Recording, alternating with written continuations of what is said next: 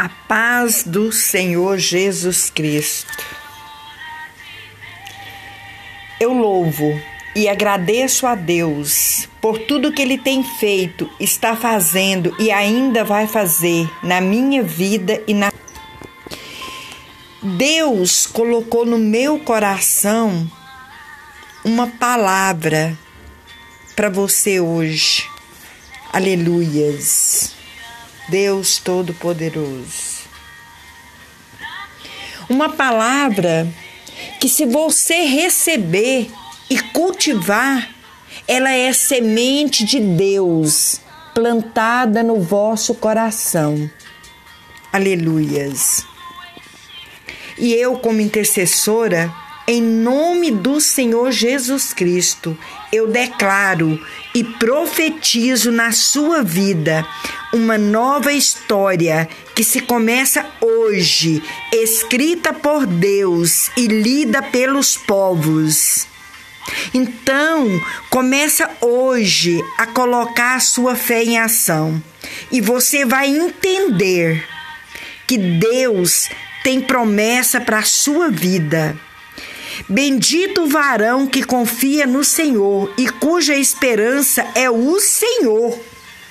A palavra do Senhor vai nos dizer, lá em Jeremias 17, 8, aleluias, diz assim: Porque ele será como a árvore plantada junto às águas, que estende as suas raízes para o ribeiro e não receia quando vem o calor, mas a sua folha fica verde e no ano da sequidão não se afadiga, nem deixa de dar frutos.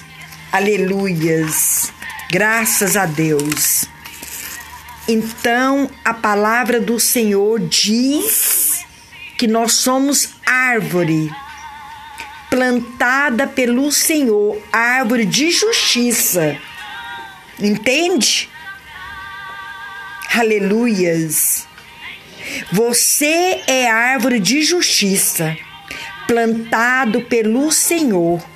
E eu quero te dizer que só Deus, somente Ele, o Todo-Poderoso, onisciente, onipotente e onipresente, tem o poder de visitar o seu coração e os seus pensamentos.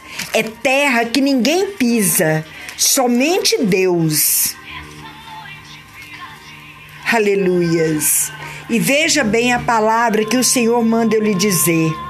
Jeremias 17, 10. Eu, o Senhor, esquadrinho o coração, eu provo os pensamentos, e isso para dar a cada um segundo os seus caminhos e segundo o fruto das suas ações.